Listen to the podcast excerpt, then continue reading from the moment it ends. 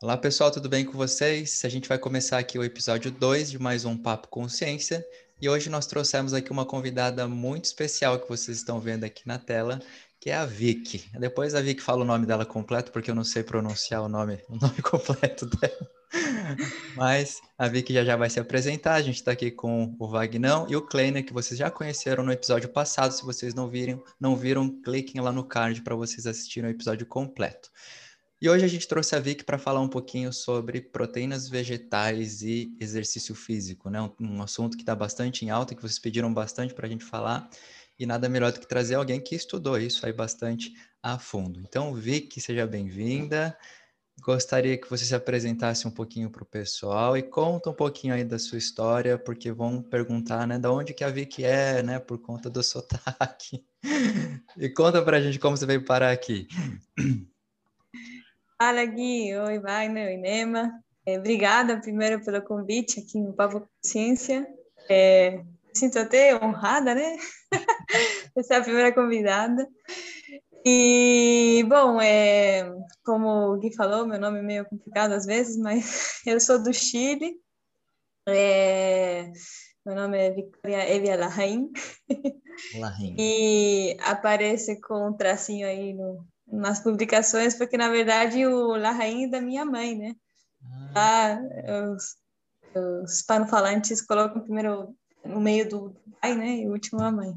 Eu coloco tudo junto para não ter briga lá. Mas enfim, é. Aí, bom, eu sou do Chile, eu me formei lá em nutrição em 2011.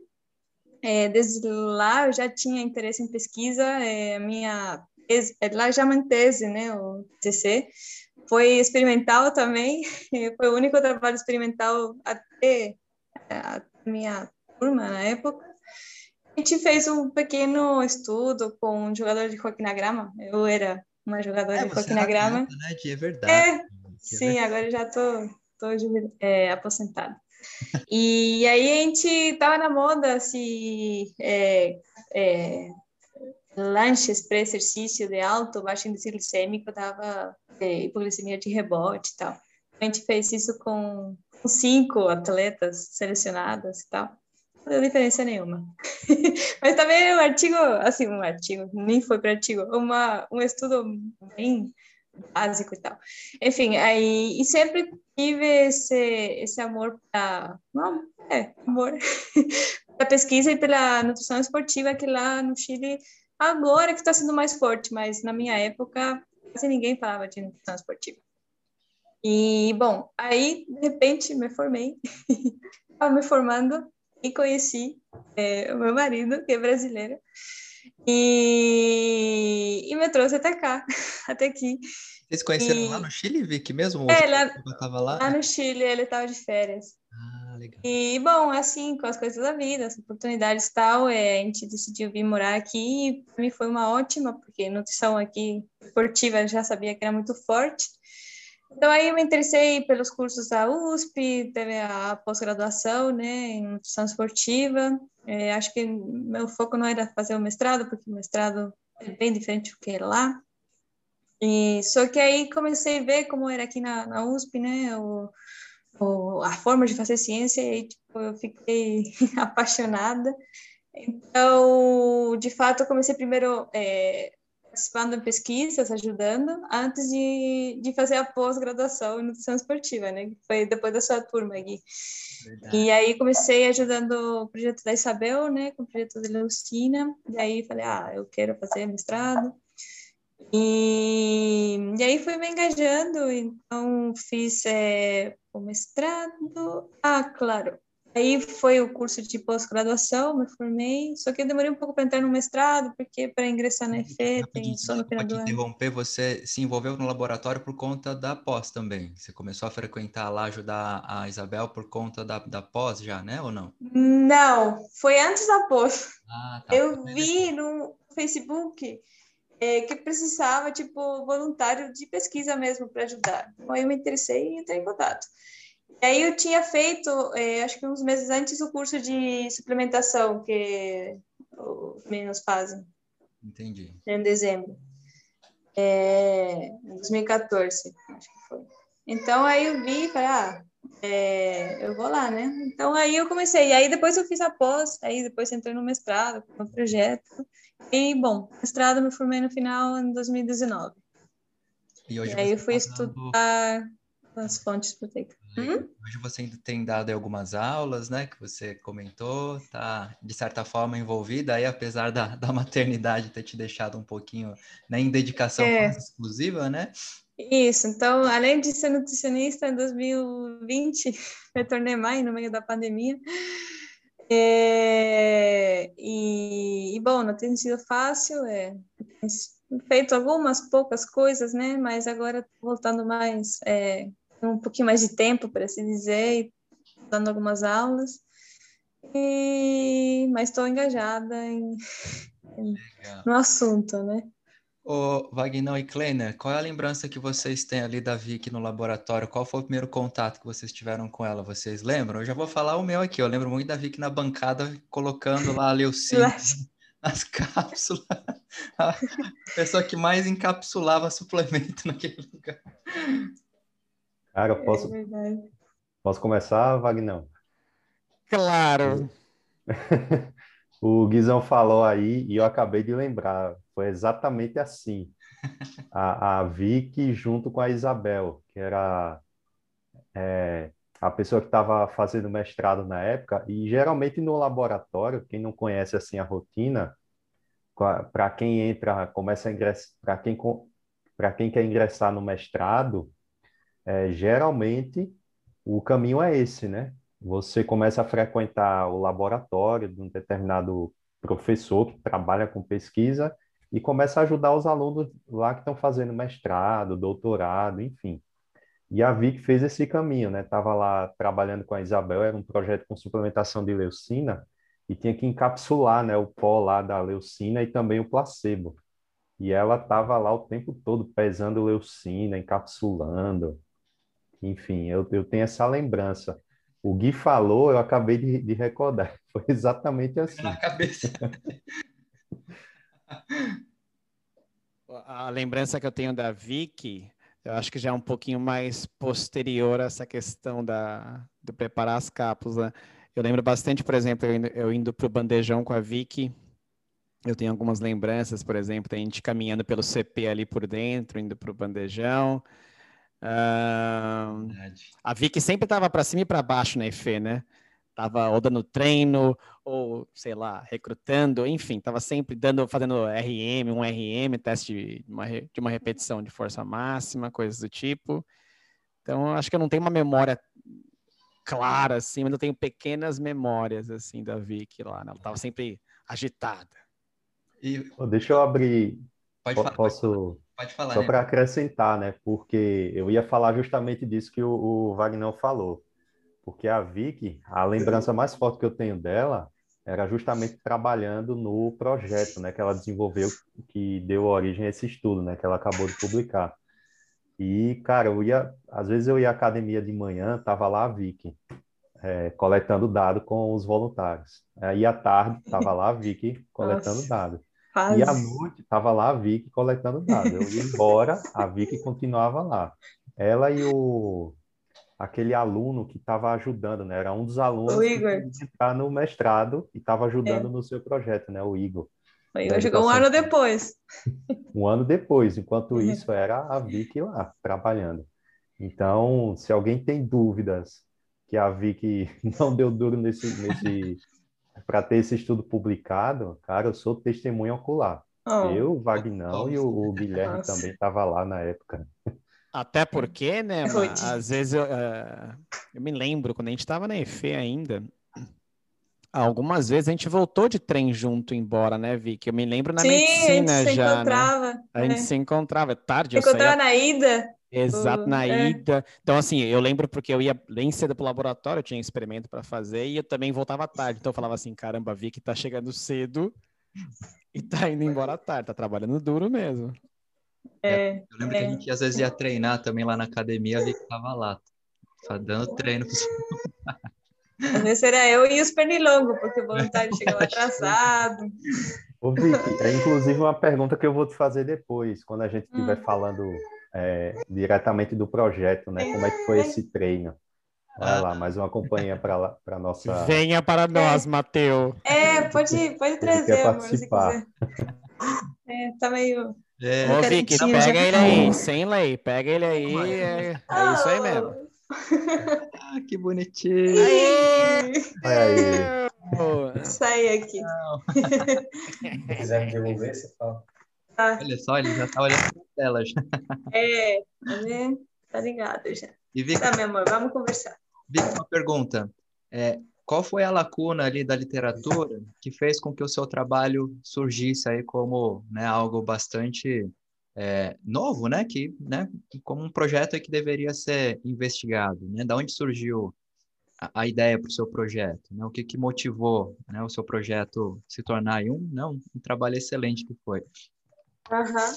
É, bom, a principal é, lacuna era que até a época e até o dia de hoje continua aparecendo que os estudos que é, dizem estudar a fonte proteica, né, as diferenças de proteína vegetal e animal, é, são estudos agudos, é, na maior parte, né, é, que não se traduzem na, nos efeitos crônicos, né? Então, geralmente, proteínas de origem é, vegetal têm um menor potencial anabólico, né? É, para estimular a síntese proteica que as proteínas de origem animal. É, contudo, tem alguns é, estudos crônicos que foram tentar responder né, se a fonte seria uma diferença nos ganhos de, de massa muscular, de força, né? É, entre as proteínas. Só que é, todos os estudos até agora suplementaram proteína vegetal ou animal, sendo essa a única diferença, mas todos os indivíduos são onívoros. Então, não continua, não, não responde de fato se, se a fonte seria um fator determinante para é, os ganhos de, de massa muscular e força é, isolando a proteína animal. Então, é, para isso, a única maneira era utilizando sujeitos veganos ou onívoros. Tem até um estudo que já é antigo até, eles tentaram responder isso, né? É, vamos tirar é, a proteína, a carne, principalmente, a, a, a carne dos sujeitos para ver se isso tem alguma diferença, né? É, hum, e aí, qual que foi a sacada? Eram todos é, indivíduos onívoros, eles adaptaram os sujeitos a uma dieta ovo-lacto. Então, teve perda de peso, então isso é, enviesou muito os resultados. Os caras consumiram menos, as proteínas tinham menos opção. Então, não, não tinha nenhum estudo a longo prazo que, que respondesse se, se a fonte 100% de origem vegetal, né, teria algum, alguma é, ah, desvantagem, né, nas adaptações ao treinamento de força. Vicky, posso fazer uma pergunta rapidinho? Uhum. Ah, Até porque eu acho que muita gente que, que vai nos assistir talvez tenha essa dúvida também. Quando você fala, por exemplo, é a suplementação aguda ou crônica, eu, eu, eu acho que a gente consegue entender o que, que é isso, mas você poderia explicar o que, que você quer dizer suplementar efeitos agudos ou efeitos crônicos na, nessa relação da suplementação? Claro. É, então, suplementação aguda é, é quando, na verdade, é, os, os pesquisadores, né, ah, vamos estudar o efeito do, do whey da proteína da soja, é, que acontece é, na resposta da síntese proteica. Então, o que é isso? Aí, é, é, dividem os sujeitos, né, então, metade dos sujeitos consomem, é, sei lá, 20 gramas de whey e 20 gramas de soja, Aí é, eles fazem é, uma sessão de treino de força geralmente intensa, né? É, e aí, e geralmente primeiro fazem a sessão, né? De, de treinamento de força e depois eles consomem proteína, logo depois do exercício. E aí é, eles que, que, que querem ver é, quanto eles é, conseguem estimular a síntese proteica, porque sabe-se que é, a proteína, né, é um dos estímulos anabólicos em, em para aumentar a síntese proteica que levará a, a produção de novas proteínas, que isso a longo prazo pode se terminar em hipertrofia. Em hipertrofia. E então isso que eles fazem agudo. Então não necessariamente porque a, a suplementação de whey aumentou mais a síntese proteica é, proteína de soja, significa que isso vai ter maiores ganhos a longo prazo, né? Porque tem que considerar a alimentação como um todo. É, agora, os estudos crônicos, o que, que eles fazem? Eles, é, é, os sujeitos mantêm uma, uma alimentação, vamos dizer, habitual, geralmente onívora, eles classificam qual que é o, o consumo médio deles, nem todos os estudos. Eles suplementam depois das sessões de treino, geralmente eles treinam três vezes por semana, é, suplementam depois treinam uma dosagem de 20, 30 gramas de whey ou de soja, é, geralmente, né? Aí depois eles é, vêm antes e depois da intervenção, é, quanto que eles ganharam de força e de massa muscular. Então, essa é a diferença. E aí considera a alimentação. É bem, bem importante, né, deixar clara essa diferença, né, de síntese e, e, o ganho de massa muscular de fato, né, porque às vezes você tem um pouquinho aí de confusão para o pessoal que eles acaba lendo, né, acha que porque aumentou a síntese vai aumentar uhum. massa. E uma coisa, é, e também, assim, que aumenta a síntese, é, a gente não sabe até hoje, né, que significa aumentar a síntese X%, né, em ganho de massa muscular mesmo. Quanto que proteína contrátil você é, ganha a longo prazo por aumentar, sei lá, é, 5, 6, 7% a síntese proteica? Isso não se sabe. Então, será que tem diferença entre 6 e 8%, né? Ô, Vicky, é interessante falar isso, porque acho que uma vez estava conversando, foi até o Vagnão que deu esse insight, né, para a gente. E aí ele conversou sobre essa questão da gente não considerar a proteína, a gente considerar a proteína somente a parte contrátil, né? Músculo é proteína. Uhum. Mas a proteína também, ela, a gente tem proteína que forma pele, cabelo é proteína, unha é proteína. E dentro da célula muscular, a gente não tem somente proteína que faz a contração. Tem enzimas também que são proteínas, né? Enzimas uhum. que fazem, vamos dizer assim, que são as. Acho que o Vagnão tem mais propriedade para falar, né? Mas eu diria que são as, as ferramentas metabólicas, né, que fazem o metabolismo acontecer e que isso não está diretamente relacionado com o movimento, né, a contração muscular. Aquela Isso. proteína que cresce, né, que faz a massa muscular crescer. Tem outras proteínas no músculo que não é. estão relacionadas com, com a contração propriamente dita, né? Com Acho que pode, pode até fazer uma analogia. Às vezes, sei lá, num projeto de arquitetura, de um prédio, a construção do prédio, quem pode ganhar o um mérito final, né, é, seria o arquiteto, o engenheiro civil, mas por trás de tudo isso, para ter esse prédio gigante, né, tem muitos é, funcionários aí que estão que ajudaram a construir, né? Então, é algo do tipo assim, é não é só as proteínas contráteis, né? Mas sim uma uma equipe inteira que de proteínas que tem que ser produzidas para que funcione, né? Ah, principalmente para aumentar a força. E aí, Vicky, o que você falou, acho que é importante essa parte final de que cada componente dessa construção que você usou como exemplo torna-se importante, né? Então, não é nem o arquiteto e nem o engenheiro civil é, são os mais importantes, porque também tem os pedreiros que têm que colocar é. tijolo por tijolo, né? Uhum. E, e por, eu, eu, comento isso porque quando a gente pensa, por exemplo, em é, hipertrofia, eu aí é uma opinião muito pessoal, assim, né, de alguém que, que estuda um pouquinho dessa coisa da ciência básica. Eu acho que se vê a hipertrofia de uma maneira muito infantil ainda. E é duro eu falar isso, mas eu acho que é muito infantil, né? Como você comentou. Parece que é uma relação diretamente proporcional o fato de você aumentar a síntese proteica, que você vai aumentar a hipertrofia. E a gente sabe que não é isso. Até porque o que se avalia, como se avalia, por exemplo, a taxa de síntese, a gente se avalia, por exemplo, no homogenato de músculo. Então, é todo, é tudo, todos os componentes celulares estão ali. Então, a primeira pergunta que fica, tá bom, mas qual componente de estrutura celular está sintetizando mais proteína? A gente sabe que normalmente é o Golgi que faz e o, e o retículo endoplasmático. Mas a gente também sabe que a mitocôndria sintetiza proteína. Então, ué, mas a mitocôndria vai aumentar a proteína, que provavelmente não é para aumentar a massa muscular. Até porque, uhum. Eh, se a gente para pensar em termos de estrutura celular, a mitocôndria é a única célula que tem o seu próprio genoma, seu próprio DNA. Então, pera um pouquinho, não faz muito sentido a mitocôndria aumentar a síntese proteica para querer ofertar proteína para aumentar o músculo. Então, essas perguntas que eu falo assim, sabe? Poxa, eu, eu, eu ainda acho que as pessoas veem isso muito romantizado.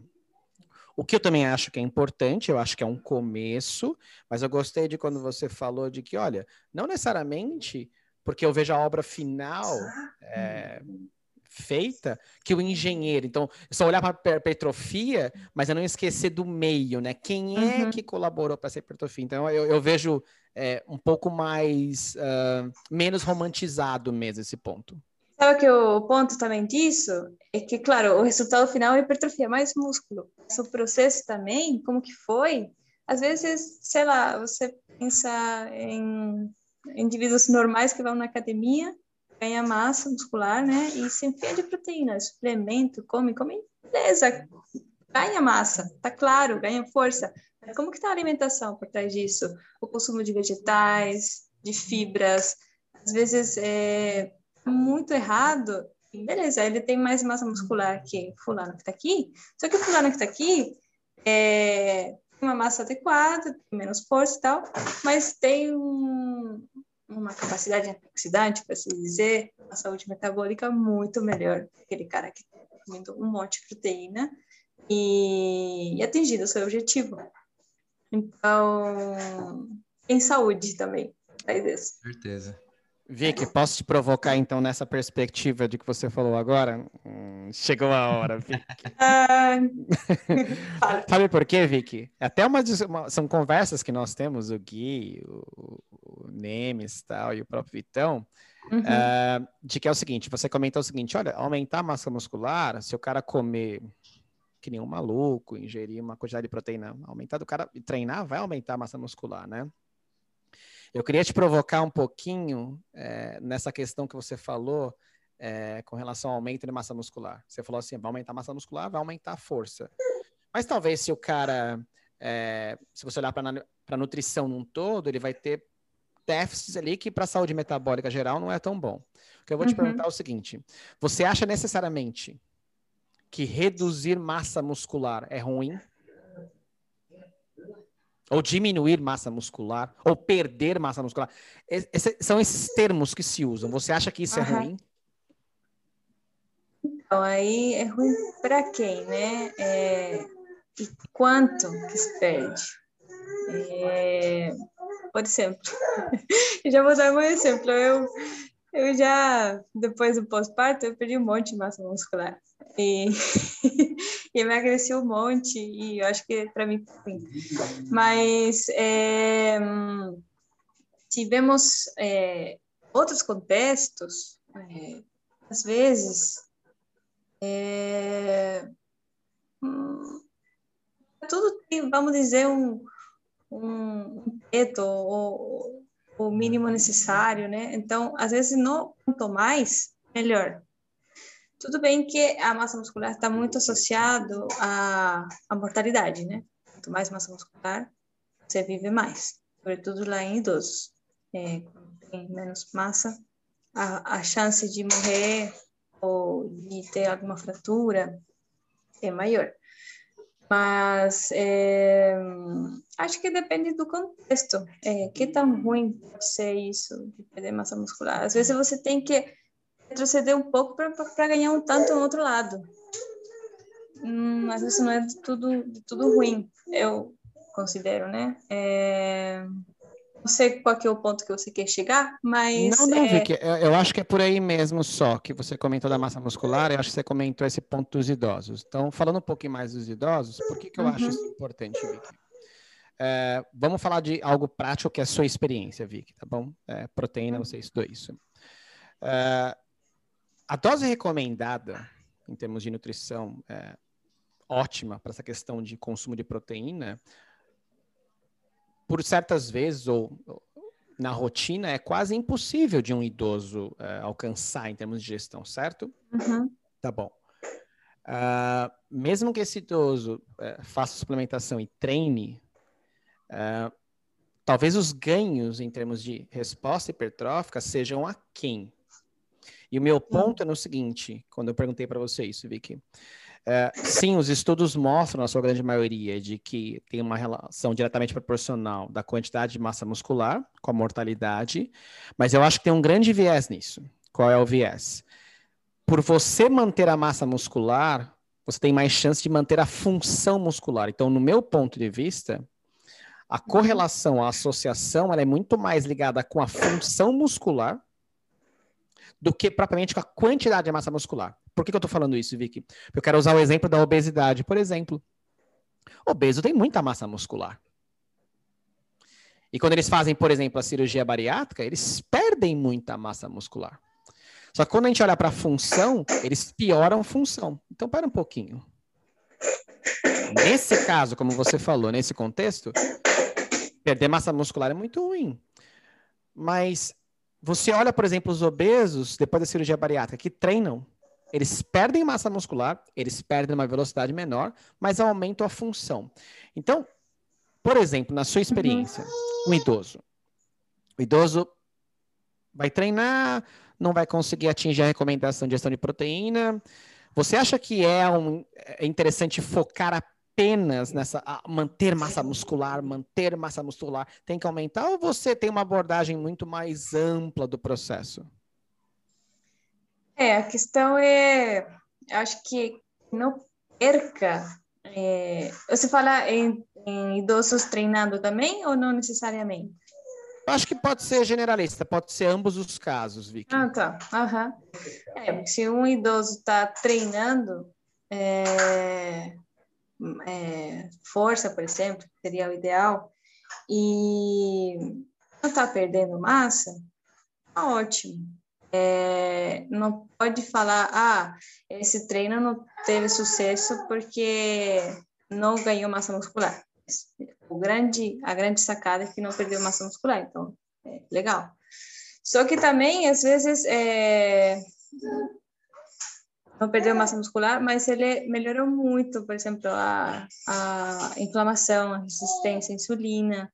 Então, pode ser que ele é, não tenha ganhado massa, mas consegue se locomover melhor, é, consegue sair. Agora está numa situação diferente, mas consegue sair para comprar as coisas, sair tranquilamente, se locomover, talvez descer escadas, subir. Então, é, não é tão ruim assim não ganhar massa muscular nesse contexto para idoso. É, também tem, acho que tem outras situações patológicas que que não é tão bom consumir, assim, é bom consumir um pouquinho mais de proteína da recomendação do 0,8, né? Tem algumas doenças que são realmente catabólicas que precisa de uma alimentação hiperproteica. Só que geralmente todas essas recomendações são proteínas de alto valor biológico, é, sempre proteína animal, né? É, eu assim não tenho uma é, é, vamos dizer, é só uma, uma, uma opinião, né? Às vezes em condições é, patológicas como doença hepática, parece ser que a proteína animal, o excesso de proteína animal, é, pode causar é, mais inflamação, enfim, não seja tão favorável. Então, eu não sei dizer, é, talvez proteínas é, vegetais possam ser mais, é, vamos dizer, é, benéficas, né? Para manter função, não necessariamente para ganhar massa muscular, mas para manter função é, metabólica, né? Porque a doença é catabólica, você está degradando proteína, precisa de mais proteína. Então, para manter a função. É, só um palpite, eu acho que é, vale a pena, talvez, é, ver é, estudos clínicos, né, avaliam o efeito da fonte com sim treino, né, é, nessas condições patológicas. E, como você falou, talvez para os obesos, né, é, seja interessante também. Deixa eu aproveitar o gancho aqui. Vi que conta uhum. um pouquinho aqui para o pessoal, né, que nos ouve. Qual seria essa diferença do potencial anabólico, vamos dizer assim, né, em relação às diferentes fontes, né? Por que, que uma proteína animal levaria vantagem em relação às né, proteínas vegetais? O que é que define isso em termos de aumentar a síntese de proteínas? Uhum. Tem uma resposta clara, mas o que se sugere é que proteínas animais têm é, uma composição de aminoácidos essenciais, que são os que estimulam a síntese, é, que fabricam proteínas, maior. Ao mesmo tempo, tem maior proporção de leucina, que leucina é o gatilho, né, para estimular a síntese. Também tem a questão da digestibilidade, que proteínas animais são melhormente é, digeridas e absorvidas, né, as proteínas vegetais, então você, é, no fundo, teria mais proteína disponível, né, para utilizar, você perderia, por assim dizer, proteínas vegetais. É, e nesse sentido da, da composição de aminoácidos, da digestibilidade e tudo mais, parece ser que proteínas vegetais têm um destino é, final diferente que as proteínas animais. É, a literatura sugere que é, as, as, proteínas vegetais vão mais para síntese proteica de, de, tecidos esplênicos, quer dizer, intestino, fígado, é, tá? e é, as proteínas animais iriam mais para músculos periféricos, é, os tecidos periféricos como músculo. Então, esse aqui é o destino desses aminoácidos, ser pela composição, seja, é, seja diferente entre as fontes. Por quê? Não se sabe. Parece ser que é, como as proteínas é, animais têm uma composição de aminoácidos mais parecida com o músculo. Então, pode ser que esse seja um dos motivos. É, então, quando você compara de maneira aguda é, proteínas vegetais e animais, é, síntese maior geralmente para proteínas é, animais que vegetais. Só que tem alguns estudos também que quando você dá um caminhão de proteínas vegetais, 50, tem uns estudos 48 gramas, né? É, é, aí o efeito se equipara. Por quê? Porque você está dando mais é, oferta de aminoácidos, né? Aí você vai distribuindo dentro do organismo. Você aí... Tá compensando isso, né? Compensando a falta, né? e, e chegaria um pouquinho mais lá para o músculo. E, aliás, de qualquer fonte, é, o que chega para o músculo também não é muita coisa. Você ingere 20 gramas de, de proteína, não esses 20 gramas vão para o músculo, né? A gente tem que ter síntese de proteínas do organismo inteiro, e apenas 10%, se for muito, vai para o músculo. Legal. Vicky, falando do seu trabalho mesmo, eu quero falar um pouquinho mais da sua publicação, né? Que eu acho que é importante é, uhum. frisar isso com muita, com muito valor, muita propriedade para quem vai nos escutar.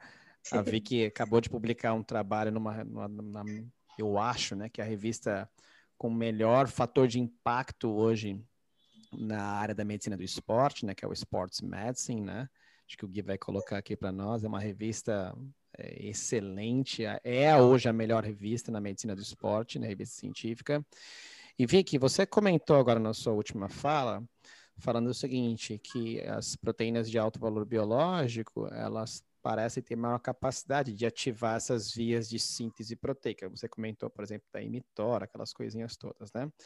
Mas, uh, olhando para o seu trabalho, quando você mostra claramente que não tem diferença na resposta hipertrófica entre os dois grupos, a minha pergunta para você é o seguinte: você acha baseada no seu trabalho, não houve diferença na resposta hipertrófica entre os grupos que ingeriam proteína animal e proteína uh, vegetal? Uhum. Você acha que, de alguma forma, a proteína vegetal é, apesar de não ter os aminoácidos essenciais na mesma quantidade, ela é capaz ainda de ativar essas vias, por exemplo, de síntese proteica é, da mesma maneira que a proteína animal consegue ativar? Boa pergunta. É, isso a gente está longe de, é, no, meu trabalho, saber, né? A gente pode especular, porque, bom, eles consumiam, os veganos, né? É, alimentos, é, alimentos, né? A proteína vinha dos alimentos, mas também do suplemento, né? Para poder chegar a 1,6, né? Então, é, tem a, o mérito do suplemento. Acho que a, a, a, resposta seria diferente se eu falo só de alimentos, de origem vegetal, se a gente chegar a 1.6, só de alimentos, com a ajuda de suplemento. Então, eu imagino que como a gente teve que dar mais suplemento para os veganos, né, mais soja, chegar a ser com 1.6, talvez é, o estímulo da síntese talvez fosse parecida, né? Porque você teve que dar mais para compensar, né?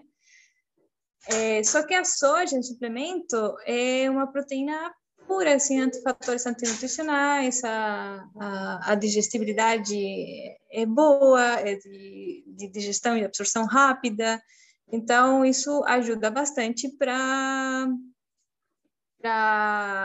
resposta anabólica. Agora, se você tivesse que fazer isso, dar um monte de comida, é, feijão, milho, bastante leucina, é, para chegar a esse 1.6, talvez a resposta aguda, né, é, resposta da síntese proteica não seria a mesma, apesar da mesma quantidade. Isso acho que estamos longe de, de saber, porque acho muito complexo isso avaliar é, de maneira é, séria, né? Pesquisa. Legal, acho que isso é, inclusive é algo que a gente deve voltar a comentar, né, da aplicação prática, uhum. né, até do seu trabalho, Vicky. E antes da gente avançar um pouquinho falando do seu trabalho, acho que é legal dar um, um panorama aqui para o pessoal, né, do seu próprio, né, do seu próprio projeto. Uhum. O que que você, como que você, né, como que vocês delimitaram ali o desenho experimental, público, suplementação, uhum. o que que vocês avaliaram? Eu vou espelhar aqui o, desenho experimental. E você dá um resuminho para a gente, para ficar mais fácil do pessoal entender o que que você testou e como, ah. né? O que que você avaliou uhum. de fato. Bom, é, eu acho esse desenho experimental bem legal. Por quê? Porque a gente recrutou veganos, eram veganos há pelo menos um ano para diminuir qualquer efeito residual, né? Para eles já estiverem bem adaptados à, à dieta e tudo mais. Então, veganos é, já há um bom tempo e onívoros. Então, ninguém teve que tirar nada da dieta. Acho que esse é o primeiro ponto, né? Tirar, fazer dieta restritiva, a gente já sabe que isso não dá muito certo. É, então, é, a gente tem isso, nossos sujeitos são puros, por assim dizer. Então, isso é, acho que acrescenta bastante. Enfim, é, e aí a gente é, tentou recrutar né, o mais parecido possível. Então, se tinha um vegano de é, X características, eu tentava achar um número de características parecidas para que eles fossem bem parecidos no início, porque apesar do, de eu achar o desenho super legal, é, não tudo é ouro, né? É, a, gran, a grande limitação que é isso mesmo, né? É, a gente não não fez, é, não, não, é um estudo clínico randomizado, que você fala, ah, tem toda essa galera aqui, vão para o grupo vegano e outros onívoros, porque aí senão a gente teria essa contrapartida da, da restrição, né? De habituar a dieta. Então, enfim, é, a gente fez é, não randomizados, veganos e onívoros bem parecidos, em características iniciais, é, selecionados tipo mão, é, para não ter diferença. O que, que a gente fez? A gente é, avaliou eles no consumo é, habitual de proteínas, né? A dieta como um todo, mas principalmente de proteínas, para quê? Para é, a intervenção do treino ser é, associada a proteínas consumindo a mesma quantidade, que seja justo. Então, é, a gente obteve o, a proteína habitual, né, deles, e individualmente a gente é, calculou a proteína suplemento, os veganos a soja, os veganos o whey, para chegar a 1.6. Explica? Então, se eu comia 0.9, eu suplementava é, 0.7 é, de, de proteína, é, suplemento. E aí, então, o que, que a gente fez? Além dos recordatórios, a gente, antes de eles treinarem, gente fez DEXA para avaliar a composição corporal, fez ultrassom para avaliar o tamanho do músculo, é, fez biopsia muscular para avaliar o tamanho das fibras dos músculos e fez o teste de força. Então, aí, é, eles treinaram por 12 semanas, foi um programa de para membros inferiores. É, a gente monitorou a alimentação nesse no, no, no meio do período, né, em, em três tempos, para é, checar a adesão à proteína, para checar que eles estavam consumindo a quantidade que é a preconizada para treinamento de força, né? E depois das 12 semanas de treino, a gente avaliou tudo de novo. É, o DEX, a ultrassom, biópsia, teste de força, e também é, é isso mesmo, isso mesmo. É, é, os recordatórios que foram realizados durante a intervenção. Mema e Vagnão, falem um pouco dessas análises que a Vicky fez. Será que são boas ou, ou não? São tops da galáxia. Não, realmente, a elegância do estudo, ela é, ela, ela é uma ímpar, né? Um desenho instrumental muito bem estabelecido. E vi que mesmo que o estudo não, não, não é, enfim, né? A questão uma possível crítica, eu não acredito ser uma crítica, a questão da randomização, uhum. eu acho que é um estudo muito clássico de vida real. Porque se, é. você, se você randomizar, você está restringindo. Eu não sou uma pessoa vegana. Se eu, de repente, sou randomizada para um grupo vegano, aquilo vai mudar eh, a minha vida, uhum. de uma maneira geral. Então, eu acho que é um estudo muito de vida real mesmo, né? E, e os resultados, acho que corroboram muito isso, né? Com relação, por exemplo, à, à biópsia, Vicky, falando uhum. um pouquinho da experiência prática agora, né? Porque quando a gente fala, por exemplo, eu não tenho experiência alguma com veganismo, então isso é uma pergunta, é, e a gente escuta que os veganos, eles têm um, é, é, muito mais do que somente um comportamento alimentar, né? É um estilo de vida muito próprio. Sim. Conta para mim como é que foi essa experiência de realizar, por exemplo, as biópsias musculares nesses voluntários que eram veganos, se era muito diferente com que é, os onívoros, como é que eles reagiam, como é que foi isso? Então, é, muita gente mesmo ficou assim, com receio, tanto os onívoros como os veganos, né? É, acho que isso é comum, vocês que sabem que fazem biópsia, fizeram, né? Muita biópsia na vida. É, mas, dos veganos, o que chamava atenção é que, tipo, é, não se negou, porque, tipo, ah, eu contribuindo para o veganismo, eu contribuindo para minha causa, os animais sofrem muito mais do que eu, né? É, por tirar um pedacinho de músculo, eles, sei lá, eles morrem, né? Alimentar os humanos. É, era muito essa conversa. Aliás, eram muitas conversas meio que filosóficas, né? Nessas horas da noite da biópsia, é, sobre isso. Então, eles encaravam algo que sofrido, que, é, não fariam normalmente, mas que é, eles se sacrificaram, né, a contribuir para a filosofia deles. Então, é, os onívoros, ah, é, era o de sempre, Você né? sabe, o de Isso. sempre, é.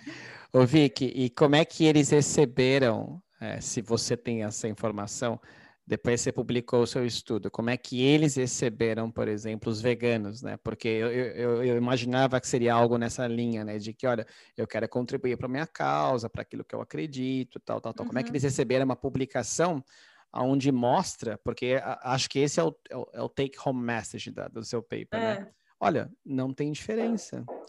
Então, uh, como se preconizava, eu imagino que se preconizava, olha, talvez o veganismo é, corrobore a, a, a, ter uma massa muscular menor, tal. E você está falando, olha, se você corrigir para uma quantidade é, de proteínas que é dita o recomendado, não tem tanto problema. Como é que eles receberam isso? Ah, é, é assim, eu tive alguns contatos, não, não com todos, mas é, voluntários, né, depois da publicação, e eles ficaram super felizes. É, também tive contatos de nutricionistas veganas, né, que falam, ah, isso é legal, esse artigo, porque chega para a ciência, né, é, é, prática baseada na evidência, sabe? Mas é, isso a gente já vê há muito tempo na prática. A gente não tinha é, algo sólido, uma literatura científica, mas que veio confirmar o que a gente já faz há muitos anos. Então, eles falam que eles veem esse, esse tipo de ganho e tem diferença, né? É, outra coisa que relatam, né, que eles se sentem muito melhor, melhor disposição, é, enfim. Em, parece que as barreiras, Mesmo as barreiras treino são menores para os unidos. Acho que isso, isso meio de é, qualitativo, né? Seria legal também pesquisar, né? Mas é, acho que é isso, eles receberam super bem e meio que já, já sabia, sabe? já sabia que não tinha diferença. É. Então, só para reforçar aqui, eu acho que reforça ainda mais né, a importância do, desse estudo. Então, assim, o contexto de antes, pelo que eu entendi, é que parecia, isso no, dentro da, do, no âmbito científico, também na prática, parece uhum. que se tinha muito bem estabelecido que a proteína animal, ou seja, carne, carne de boi, de peixe, enfim, a proteína de origem animal, até o próprio whey protein, uhum. é, ele eles seriam mais vantajosos para quem quer treinar para ganhar massa muscular, né? Uhum. E teoricamente os veganos teriam mais dificuldades porque a proteína vegetal não seria boa para isso. Uhum. Só que não tinha nenhum experimento robusto, digo cientificamente, que, que de fato mostrava isso, né? Que comer carne é melhor do que é, uma dieta vegana rica em proteína para ganhar massa muscular. Então, foi isso que motivou o seu estudo? É, não se tinha bem estabelecido na literatura, ou pelo menos parecia bem estabelecido que proteína de carne era melhor. E aí, de repente, você foi testar isso e viu que parece que não é bem assim, né? É. Foi isso? Que, na verdade, o que a gente falou no começo, né? Que a grande motivação foi que não tinha estudo é, a longo prazo, né? O que acontece de maneira aguda, não necessariamente, como a gente vê em uma série de coisas, né? Não se extrapola necessariamente ao longo prazo. Então, assim, a, é, a gente achava até podia ser uma desvantagem ser é, é, dietas veganas nas adaptações ao treinamento de força. Essa foi nossa hipótese, por quê? Porque toda a evidência aquela aquela época remava para esse sentido, né? Então, como a gente ia falar, ah, era o que dava sentido. Então, é, acho que a grande motivação da gente foi responder essa pergunta de maneira clara, assim, de maneira clean, eliminando esse é, efeito, né, de restrição, de restringir proteínas, né, é, de sujeitos níveis que estão acostumados a comer muito frango, muito, muita carne, muito ovo, muito leite. Então, é, essa foi a grande motivação, em não tirar é, da dieta, né? É, essas fontes que a gente sabe que isso atrapalha é, as escolhas, é, a, a, mesma adaptação, né? Porque você evita alimentos, isso pode gerar uma confusão, pode gerar restrição calórica, enfim. Então, foi isso mesmo. Então, só para a gente resumir aqui, Vicky, para quem não, não teve acesso ou ainda não leu o seu trabalho, uhum. é que vocês observaram né, que embora né, o consumo proteico tenha sido equiparado, né, ambos os grupos para 1,6 gramas, o que diferenciava era a fonte, e que após ali 12 semanas de treinamento, não houveram aí diferenças entre os grupos, independente da fonte, e se especulava, né, que talvez o grupo onívoro tivesse um ganho maior do que os, né, o que o grupo vegano, né? É, só para o pessoal entender, não, quando a gente falar não teve diferença entre os grupos, é baseado no que a gente não viu, sei lá, hipertrofia, né, área de secção transversa, né, que foi coisa que você avaliou, ultrassom, uhum. só entendeu? Ah, foi avaliado a partir de quê? De que resultados, entendeu? Aham, interessante, boa pergunta. E até vou adicionar um comentário. Então, é, essa diferença que a gente fala, a nova diferença, é que tanto os, os onívoros como os veganos ganharam força, ganharam massa muscular, ganharam massa magra, porém é, ganharam de maneira muito similar, não houve diferença na quantidade, mas o treinamento e a, é, a quantidade de proteínas, né, foi o suficiente para eles se adaptarem, tem sim diferenças é, nesse ganho, nesse delta, para se dizer. Então, é, mas qual que é, é, a sacada? A gente não pode sair agora falando, ah, dietas é, é veganas, né, é, são igualmente anabólicas, por assim dizer, que dietas onívoras. A gente tem que considerar que esse estudo foi feito realizado em indivíduos jovens, também que não treinados. Então, os não treinados têm um potencial para ganhar hipertrofia muito superior que os que já são treinados. Então, é, qualquer coisa ajuda, né? Para se dizer de maneira bem simplista. Mas será que em indivíduos que são treinados, é, isso teria uma diferença? Eu acredito, assim, já a galera da prática, né, fala que não tem diferença, talvez não. E, se tiver diferença? É, isso vai ser importante para quem? para quem vai competir, pode ser. Mas para quem quer saúde, é, um ser humano normal da vida, talvez já seja é, legal. É, que mais também? É, a gente não sabe isso em, em, em, idosos, né? Se isso poderia ser uma desvantagem também, já que eles já têm uma resistência anabólica, que também a proteína que vier, da onde vier, é, a captação de aminoácidos é muito menor. O que chega para o músculo é menor. Então, é, se você dá uma dieta 100% de origem vegetal, será que essa captação de aminoácidos, que já é menor, no idoso, que já é menor, proteínas vegetais, será que isso vai ser de maneira é, é, igual né, que os onívoros? Se a gente fizesse o mesmo estudo em idosos?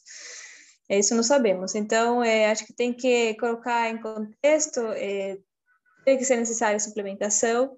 Então, sem, sem suplementos, a gente não sabe também se isso seria, seria a mesma resposta. Mas eu acho que a grande sacada seria, tá, é, todo mundo ganha. E se houvesse diferença? É, ganharam, mas uns mais que o outro, mas será que isso é importante para quê? Né? Porque, em média, vocês tiveram que dar uma proteína suplementar para o grupo vegano superior do que para o grupo onívoro. 60 gramas, é. E 60 é gramas... caro também, né? E, pois é, e 60 gramas de proteína né, vegetal, se a gente fosse extrapolar isso, né, transformar isso para alimento, seria um valor ah! razoavelmente... É, imagina se, se for de, de batata, você tem que comer pelo menos 3 quilos para atingir 20 gramas, uma parada assim.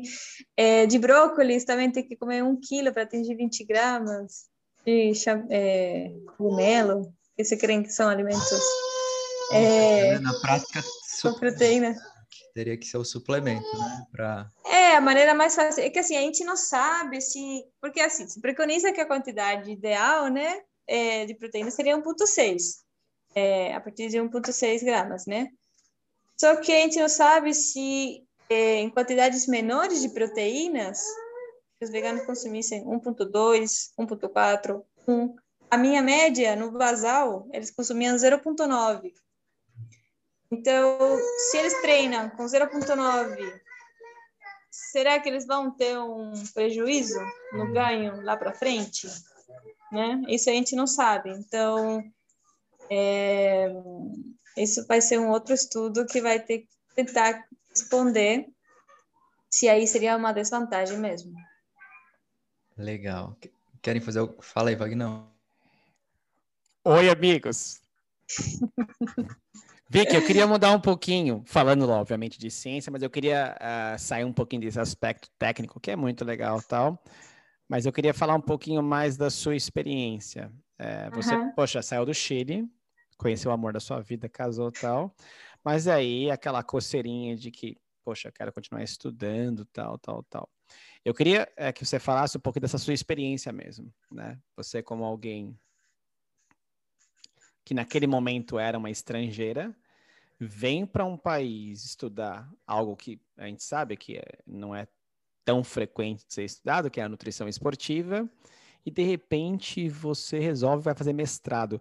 Conta um pouquinho como é que foi a sua experiência com relação a isso, porque você concorda comigo, Vi, que foram várias situações novas, né, acontecendo quase que paralelamente, né? É. Conheceu o amor da sua vida, foi parar na USP, fazer especialização, fazer mestrado. Como é que foi isso para você, vindo do Chile, e nova, né? O que é. demonstra, pelo menos para mim, muita coragem. Como é que foi isso para você? Olha, foi tudo processo, né? Porque no começo eu, eu sempre falo para mim, não, você pode trabalhar, e tal. Ah, beleza, meu, meu visto e tal. Só que só quando eu cheguei aqui, soube que eu não podia exercer como nutricionista porque não tinha CRN. Aí, tá, vou atrás desse CRN então, né? Só que para ter esse CRN eu tinha que é, validar o diploma. Então, meu, demorei dois anos em toda essa burocracia ali. E nisso eu tive que me virar, dava aula de espanhol em escolas, é, ou particular. Até que, de repente, encontrei um trabalho um pouco mais de nutri, né, de vendedora de produtos naturais. e, e, aí depois é...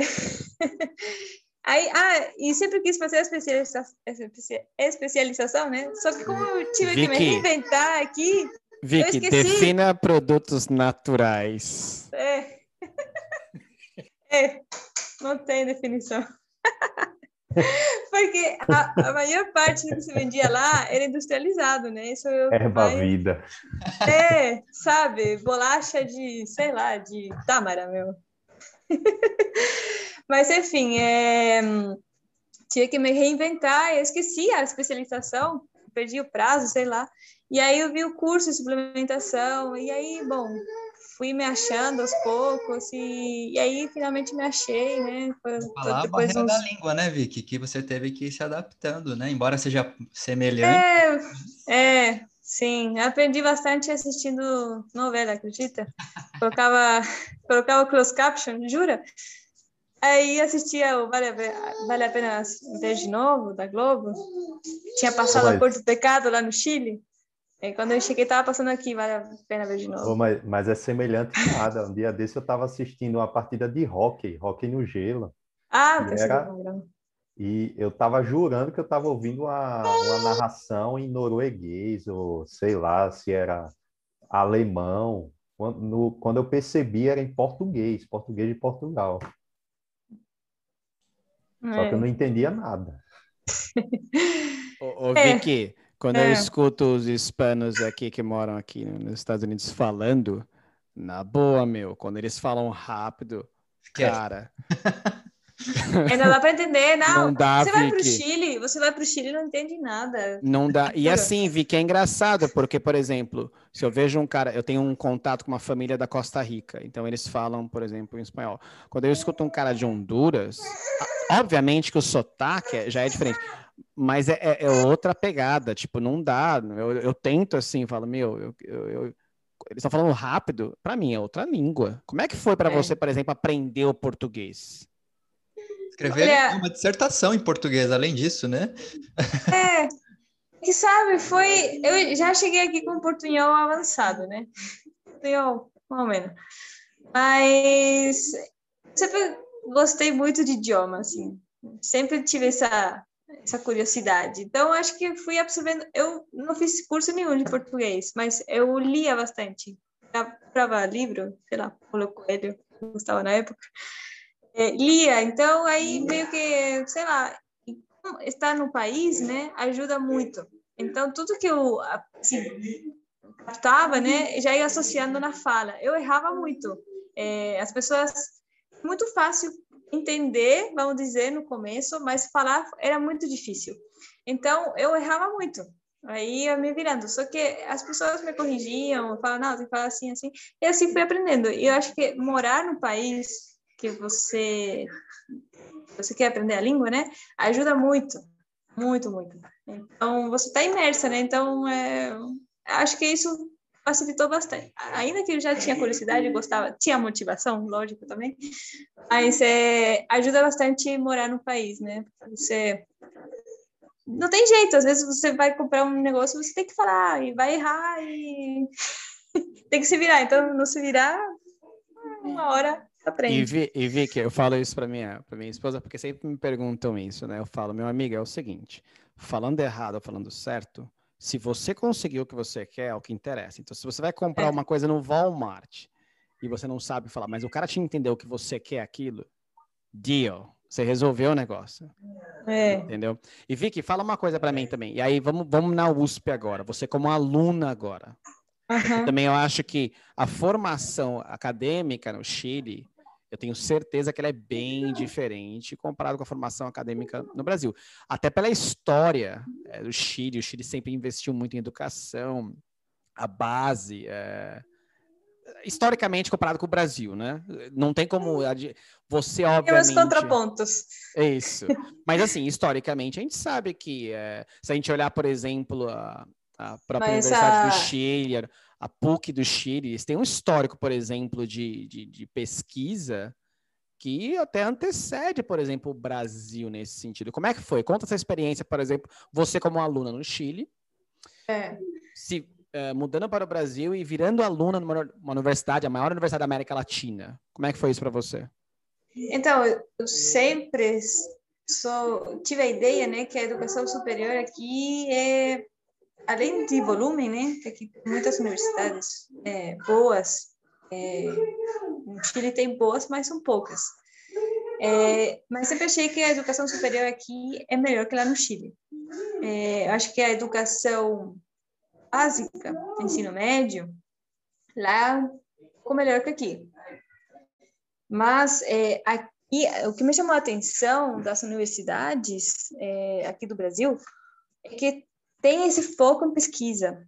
É, essa, desde a graduação, você tem, por exemplo, iniciação científica. Isso jamais. Agora já está sendo. Na, na, minha. Até quando eu me formei, não tinha isso. Não tinha. Trabalhar com investigação, isso é só para, sei lá, deuses, né? É, é algo muito, muito alheio à realidade. E agora já tem até universidades é, particulares que já têm seus, seus laboratórios, que já têm seus grupos de pesquisa, que fazem, mas até uns anos atrás, é, você não tinha essa, essa, essa proximidade com a ciência. Aqui eu vejo que desde a graduação, você gosta ou não gosta, você vai visitar os laboratórios da sua mesma faculdade.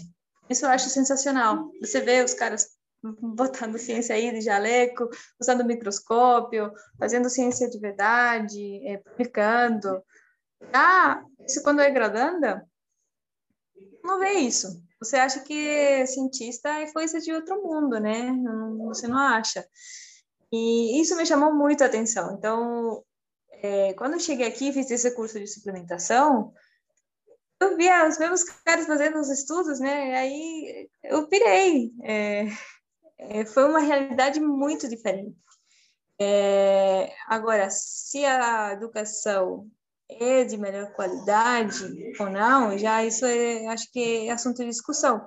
Mas eu, eu acho que aqui tem muito mais proximidade com a ciência, é, com pesquisa, é, desde quando você é graduando. Então, eu acho que isso é um ponto super positivo e que o Chile está muito atrás, muito atrás do Brasil.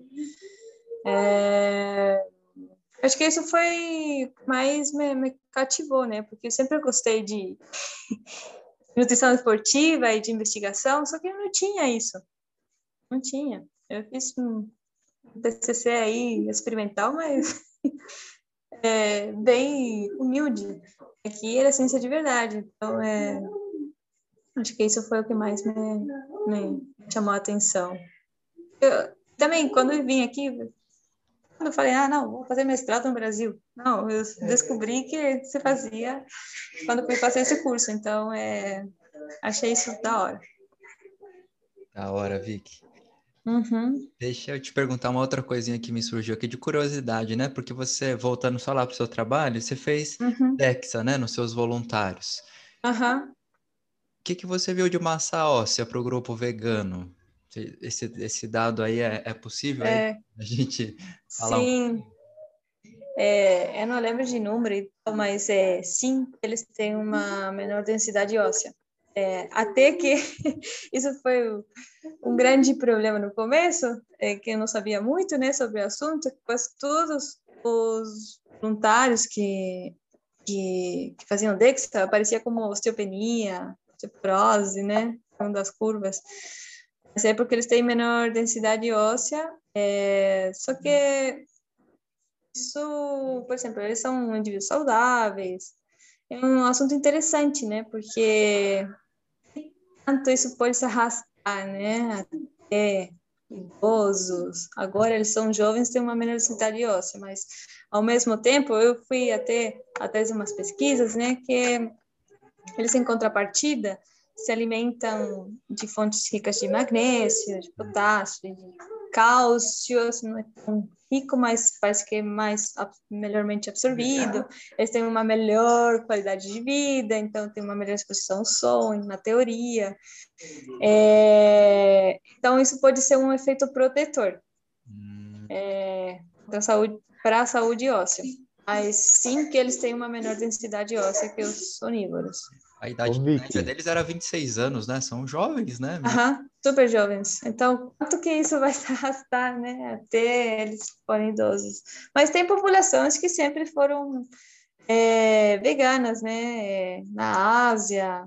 é, então, só que tem outro estilo de vida. Eu acho que é, nos dias de hoje, vamos dizer, no mundo ocidental, para se dizer, porque a gente também é, tem uma alimentação completamente diferente, essas comunidades que são 100% veganas, né, que parece ser, tem alguns estudos que eles não têm é, risco de é, risco de queda, aumento de, de quedas, fraturas e tal, é, mas é no mundo ocidental, com nossa realidade, como que isso seria? Tem outros estudos que sim, aumenta o número de fraturas e tal, mas é, acho que isso é uma coisa que deve ser estudar mais seriamente, porque a maioria dos estudos são de associação, né?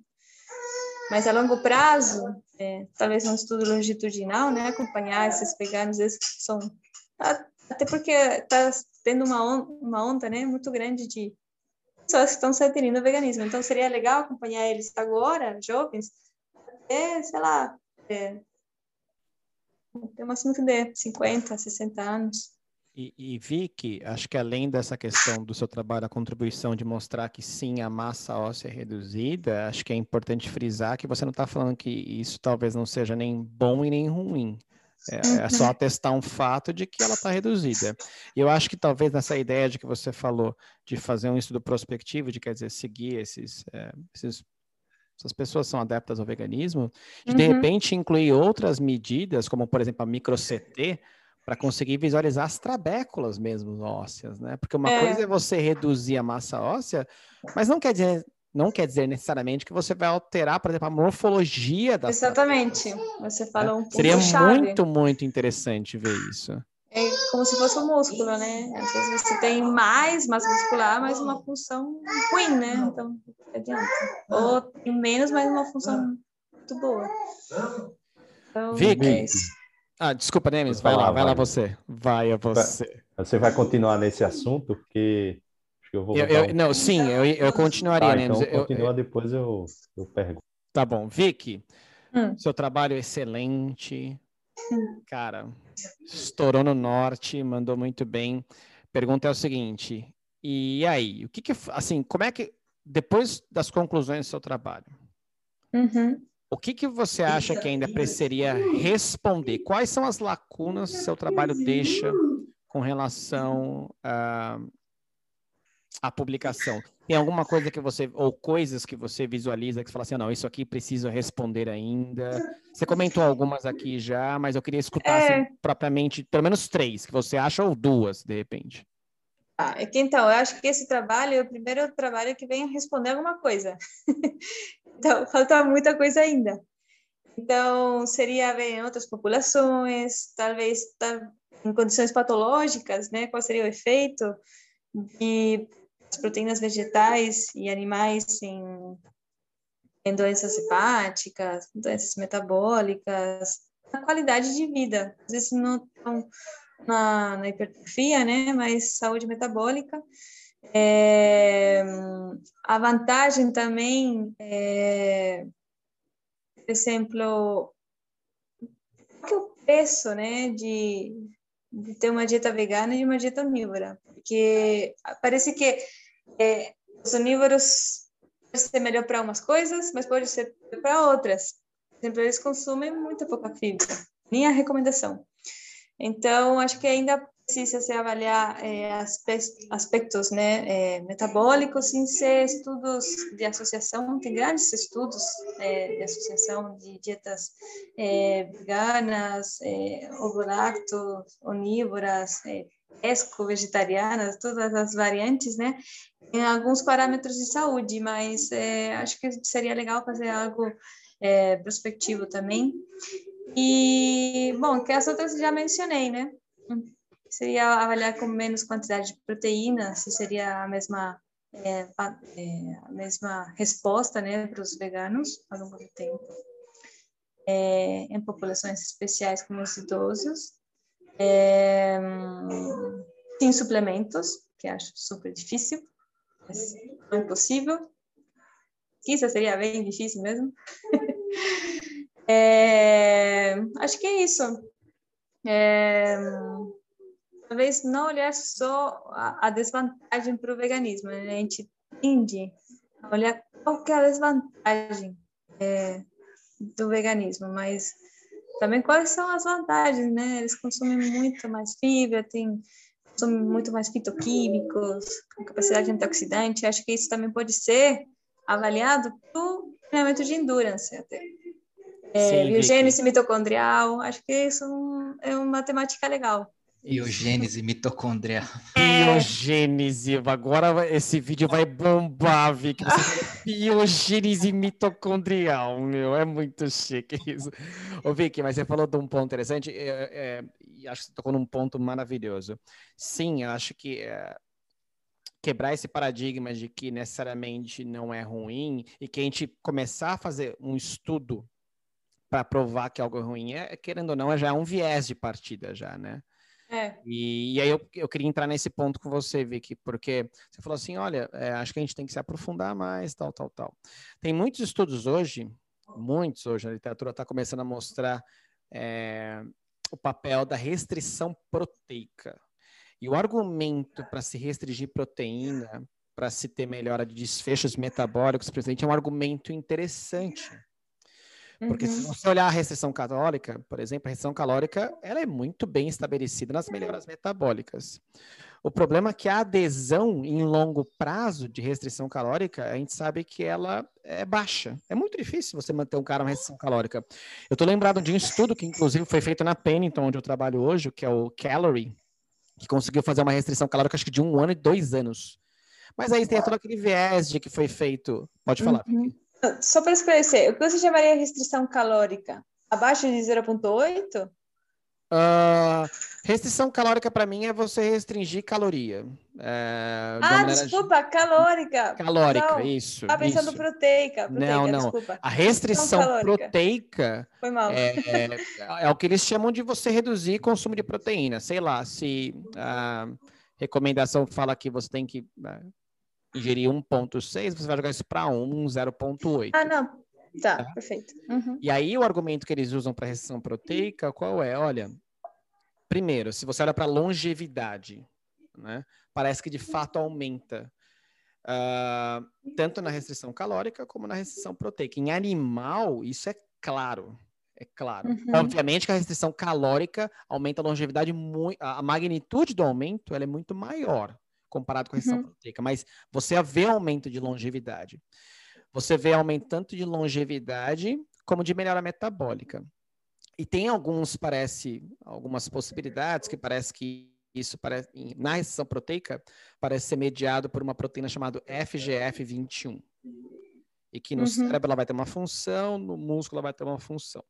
Uhum. Uh, quando você comentou, por exemplo, essa questão da doença hepática, Vicky, eu acho que é uma questão importante. Porque se a gente pensar na obesidade, a gente sabe que uh, a esteatose hepática é uma das principais complicações hepáticas, né? É, nesses obesos, principalmente obeso mórbido. E eu não consigo ver, por exemplo, como é que, pensando numa situação de doença hepática, estou falando algo mais específico agora, como é que você vai pensar em manter o consumo de proteína quando a gente sabe que o fígado é o principal órgão regulador para transaminar? Então, quer dizer, a periferia não vai chegar quase nada, porque o fígado vai consumir quase a totalidade daquele consumo.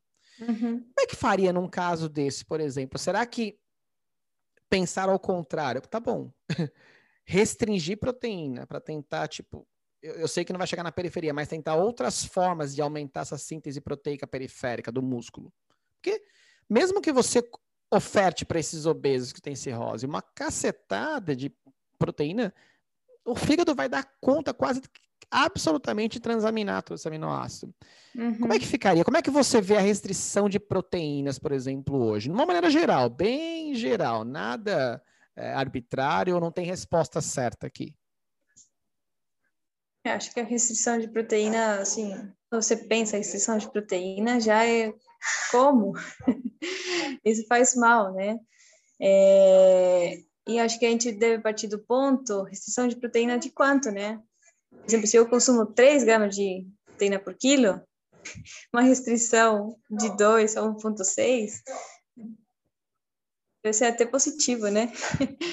É, então, é, agora, se você vai para é, algumas condições patológicas, como você falou, é, doença hepática, esteatose hepática, é, sabe-se que alguns aminoácidos aromáticos, né, eles são ruins, né, e principalmente são de fontes é, é, animais, a carne vermelha, sabe-se, que não é muito boa. Então, é, em contexto clínico, será que dietas é, ou proteínas vegetais, né, seriam mais beneficiosas, é, considerando também que é, tem uma menor densidade, é, assim, alimentos vegetais têm uma menor densidade proteica, né? Se isso seria beneficioso, né? É, acho que você fala restrição proteica, a primeira coisa é, é, é super sensacionalista, né? Tipo, não, como? Restrição proteica, você vai perder massa muscular, vai perder peso, vai perder função, vai perder força. Então, sempre é visto como algo negativo, mas eu acho que tem que avaliar o contexto do consumo. Primeiro isso, né? É habitual da pessoa, né? É, e também do contexto metabólico e patológico que a pessoa está. Então, acho que para doenças hepáticas pode ser algo interessante e acho que não desconheço se tem algo do tipo, né? E aí, Vicky, acho que essa sua resposta, me corrija se eu estiver errado, ela, ela, ela aponta para a seguinte coisa, olha, não quer dizer que você consumir proteína demais é bom, e também talvez é, consumir proteína de menos também não quer dizer que seja ruim, que isso requer uma avaliação é, clínica por, por parte de um profissional que é o nutricionista, que realmente uhum. entende uma demanda do paciente como um todo. É uhum. isso mesmo, Vicky? É isso. E, e ainda considerando a questão que você falou que parece ser que a restrição proteica pode levar a, a aumento da longevidade, né? Isso pode ser até válido, porque você vê que populações, é, por exemplo, na Índia, é, da Ásia, que tem é, consumo menor de proteínas animais, né? E também tem um menor consumo proteico, eles vivem mais. então, como é, a gente não pode explicar essa, essa longevidade pelo pela menor consumo de proteínas, pode ser associado a um monte de, de, de estilo de vida, né? É, mas pode surgir a, a, a muda aí, Vagnão. A possibilidade. Aí Desculpa. fala aí. Eu vi aqui, você falando algo muito interessante. Tem um pesquisador, que é um italiano, que ele era professor da, da, da, da, da Universidade de Washington aqui, e que hoje ele está na Universidade de Sydney, chama Luigi Fontana. Uhum. Ele, ele é um geriatra que pesquisa muito essas questões de estilo de vida, de mudanças é, que podem favorecer a qualidade de vida do idoso.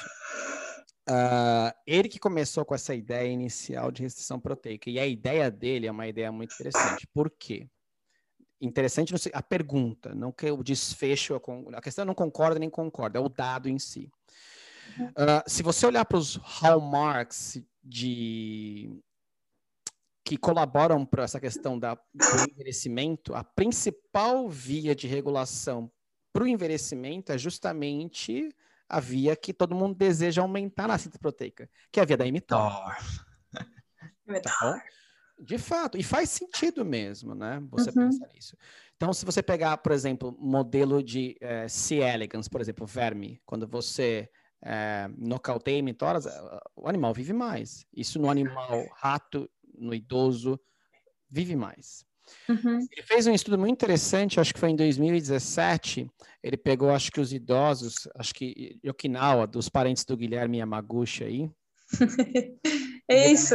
Alta longevidade dos jatos. Alta longevidade. E ele mostrou isso claramente. É, pega é, sangue, isola RNA e viu que esses idosos que têm um consumo menor de proteína viviam mais porque tinham menor uh, atividade do complexo emitor em geral. Uhum. Parece que é por aí. Não estou advogando que isso é bom ou ruim, mas tem um detalhe interessante. Que isso eu acho que me chama atenção, pelo menos. Uhum. Quando você aumenta muito síntese proteica por alto consumo de proteína, tem uma principal via que ela é inibida, que é a autofagia. Isso é clássico. E aí, por isso que eu falo, quando eu vejo muito essas questões envolvendo, ah, tem que consumir muita proteína, muita proteína, eu gosto quando você fala, não, pera um pouquinho, de quem que a gente está falando? De fato, consumir uhum. muita proteína é de para quem? Porque dependendo da situação clínica ou do, dependendo do contexto, pode ser benéfico ou pode ser maléfico. Você vai pensar, por exemplo, no, envelhecimento, né? Obviamente que precisa se aumentar a síntese, mas a gente sabe que a autofagia, que é justamente o mecanismo celular que a célula tem de eliminar essas proteínas que não funcionam, está desligado. Então, o que, que é melhor? Uhum. Você produzir mais e desligar o lixo celular? Ou você diminuir o consumo de proteína para você aumentar o lixo e também vai diminuir a síntese. O que, que é melhor para isso? Então, acho que essas discussões, de certa maneira prática, requerem perguntas, uh, re, re, requerem respostas do ponto de vista científico. Eu não tenho essa resposta, mas eu também não sou uma pessoa que eu me feche para falar o seguinte: olha, reduzir o consumo de proteína é ruim a minha hum. primeira pergunta é por que seria ruim? Uhum. Até então, é. tem poucos estudos em humanos mostrando que seria ruim, tem pouquíssimos. E os estudos que tem mostram que não é ruim, que não tem malefício, o que não quer dizer que tenha benefício. Então é. eu me questiono realmente nisso. Mas para quem? Por quê? Uhum. Por que seria ruim? Né? Acho que os dois lados têm as suas vantagens e desvantagens. E eu acho que não só para quem, mas é, a proporção, né? É, quanto de quanto? É, por exemplo, os, os onívoros aqui no, no, meu trabalho, né? Eles com a suplementação consumiam 80% da proteína de origem animal. É, no, no habitual, né? Antes da intervenção era em torno de 67, quase 70%. Então, ainda assim, é uma quantidade muito alta. É, então, é, a proporção dessa, dessa quantidade, né, dessa quantidade proteica que chega. Porque às vezes não é nem só a quantidade de proteína, Mas, como a gente falou, parece que os aminoácidos da, das fontes vegetais têm uns destinos diferentes, né? É, isso poderia contribuir é, à saúde metabólica, né? O que chega no músculo não é muito, chega mais nos tecidos é, esplênicos, esplênicos, esplênicos, esplênicos. É, isso talvez é, possa ser muito mais favorável, porque sabemos que o turnover proteico, né, é muito mais lá que no músculo. E acho que isso pode ser, eu também não, não, não tem uma, uma resposta fechada, né? É, se restringir proteína é, é ruim ou não, e, e também se aumentar a proporção de uma origem ou outra também em que situação poderia ser ruim, em que situação poderia ser melhor. Aí a gente tem que lembrar que, né, se a gente for analisar todos os estudos com proteína, suplementação, síntese proteica, exercícios, são relativamente novos, né? É, não é algo aí que já estão se estudando há, sei lá, 50, 60 anos. Me corrija se eu estiver falando besteira, né? Acho que tudo deslanchou, né, é, nos últimos... Sim, é recente. Anos, né? É. Nem me sei, ia falar alguma coisa? Sim, é, em relação ao estudo do, da Vic, mais relacionado com a parte técnica, mas não, eu digo não técnica básica, né, da parte celular. É, mas você mostrou, Vic, que no seu estudo é uma curiosidade também. Todos os participantes eles aumentaram massa muscular, independentemente da magnitude. Todos ganharam ou é teve é algum que. Interessante. É, tem uns. É que assim, a gente avaliou muitas variáveis, né? De uhum. é, vários níveis de, de, de hipertrofia, né? É, composição corporal, é, é, através do DEXA, a gente avaliou a massa magra de membros inferiores, o, o ultrassom e a biópsia. Então, teve alguns para um nível não mudou, mas mudou para o outro.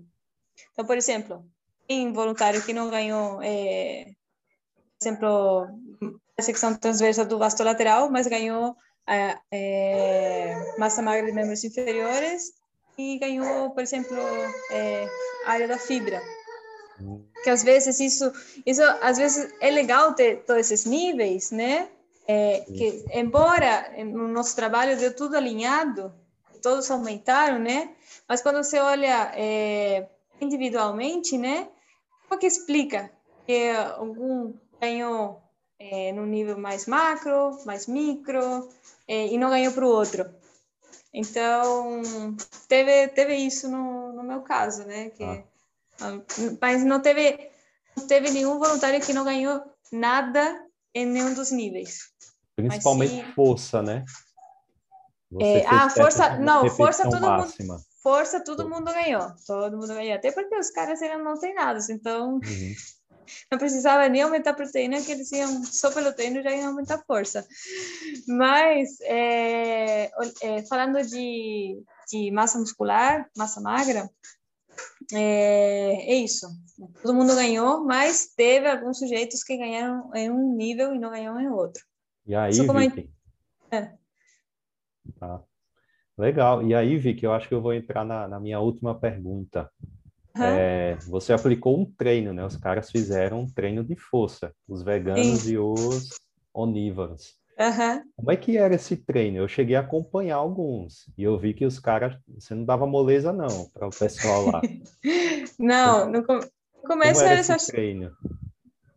Então, no começo eles é, ficavam olhando oh, assim feio, porque falava que eram dois exercícios, né? Era de boa.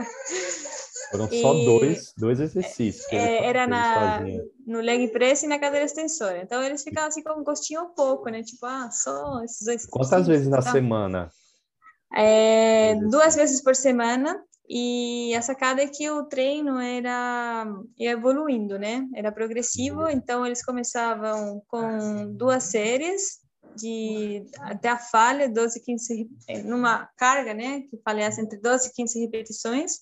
Aí, é, durante quatro semanas. depois de quatro semanas, a gente ia aumentando. Então, é, depois depois das, da, da, quinta até a oitava semana, eles treinavam é, a, a, falha, né? Mas com uma carga que falhasse mais ou menos entre 10 e 12.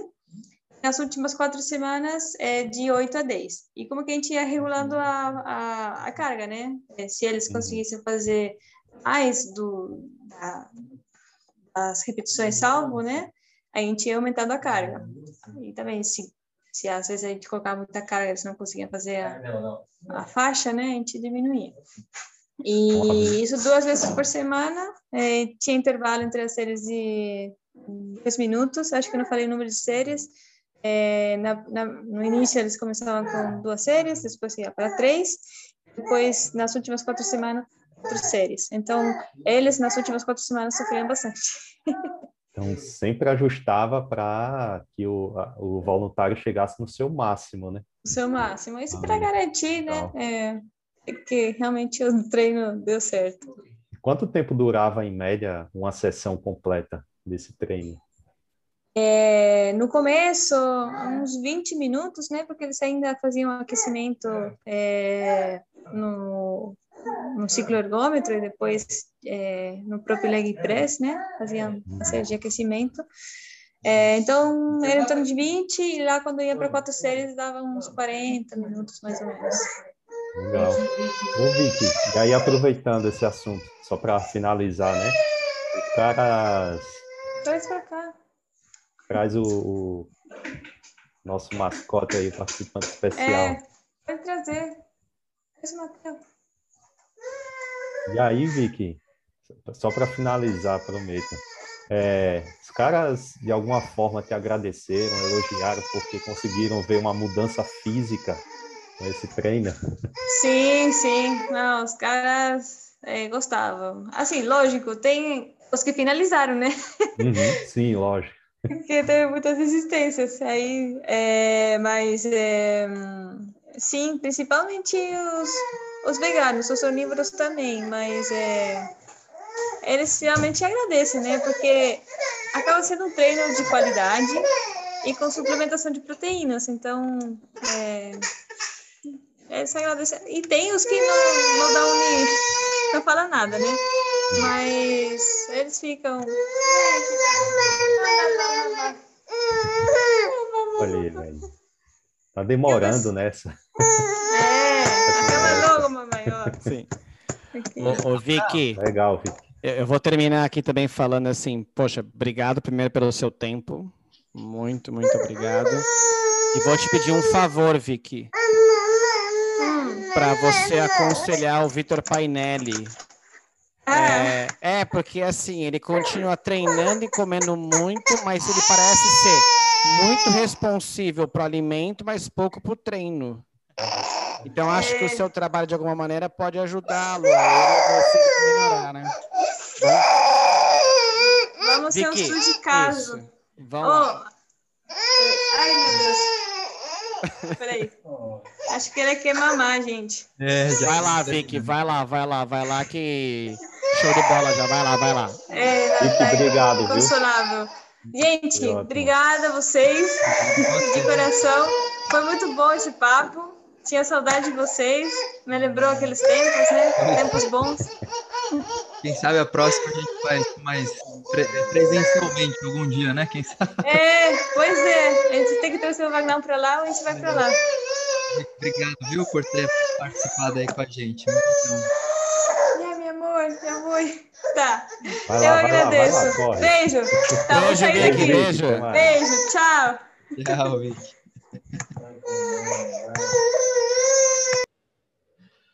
Gui. Oi. Você pausou aí já ou não? Ainda, ainda não, peraí. Não, pode falar, Wagner, agora. Não, agora. Não. Vai pro ar. Só concluir aqui. Vai pro ar. Bom, eu acho que a vontade é ficar conversando mais horas, né? Quando putz, o assunto é interessante, né? Quem tá ali falando, né, sobre um assunto que domina, a gente quer ficar perguntando, né? Eu acho que isso é muito bacana e a Vicky é fantástica, né? Acho que não tem nem o que falar, né? Todos os desafios, a gente de novo às vezes só vê ali o, o final da história, mas ela pô, é, um, é um exemplo aí, eu acho, né? Para todos nós, né? Gosto muito da Vicky. Também. E o Mateu queria proteína, ele estava desejoso por proteína também, né, cara? Ele queria vê como é soja, que proteína... É soja, né? Indo papo ali de Acho que a proteína. Vicky vai dar whey pra ele. Sei lá que ela vai dar, mas o que ela vai dar é muito aminoácido, né? lá. Cara, mas top, top, top.